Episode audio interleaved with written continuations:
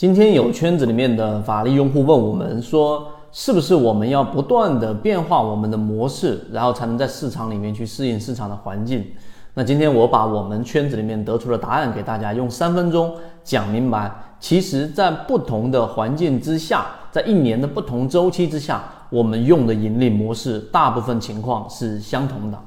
首先，我们先说这一个结论的一个基础，就是市场里面它都是有周期的。每一年有不同的四个季度，每一个季度里面，基金公经理，然后基金的整个资金和大的资金，他们基本上的策略准备都是一样的。举个例子，就像是现在我们所经历的，现在是三季报刚刚公布的这一个周期，临近我们说的农历年。那么在农历年之前，那么这一个三季报刚刚公布，只延迟一个月的数据的这一种时间窗口之下，大资金往往会做什么样的事情呢？第一个就是我们前面说的基金，它一定会争夺排名。争夺排名就意味着，如果说之前买的标的没有太大的问题，由于市场环境的原因，由于各种原因，那么股价往下打了一波。就像我们现在选出来的二十多只标的当中，有很多像我们在提及的好利来也是如此，现在也完全没有涨。所以，像这一种个股的情况之下，如果有游资、有基金，尤其是基金，然后进入进去的时候，它往往会在年前利用，无论是在哪一个小的时间窗口上，可能是一个周，可能是三五个交易日，它会快速的进行一波拉升，来做什么事情呢？更多来做的就是我们说的第二个话题，叫做自救。因为基金它跟我们普通的资金不一样。它一旦介入得比较深的情况之下，当大盘打得比较深，那么虽然说现在跟以前基金的规则不太一样了，但是基金也不会盲目的去进行割肉，那更多的事情就会进行我们说的第二个关键词叫做自救。那自救这个事情的产生是源自于行情的不可控，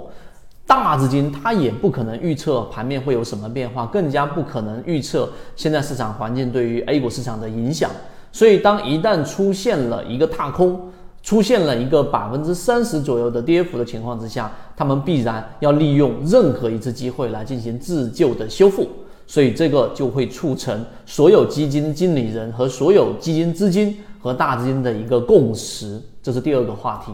第三个话题就是我们说，为什么我们说年前都会有红包行情？为什么我们说在这一个呃一个节假日之后都会有一波红包行情呢？主要的原因就是你会发现很多上市公司啊，他们但凡要公布一些利空消息的时候，它往往都会在周五的时候公布。为什么？因为周五公布或周六公布的情况之下，那么有两天的时间给股民进行缓冲，那么这一个我们所说的这一个利空消息，它就会因为两天的时间来进行消化，可能它原来的伤害是百分之一百，经过两天的时间，它往往就是干嘛呢？往往就会变成了可能百分之五十甚至百分之六十，这个是在心理学上是有基础的。基于这三个点，刚才我们说的红包行情在年前它势必会有一波，所以在年前我们就会做一个自选板块的建立和筛选。几乎我们从圈子里面建立，二零一六年的九月份，二零一七年的十月底，二零一八年的十月底，到现在二零一九年的十月底、十一月初。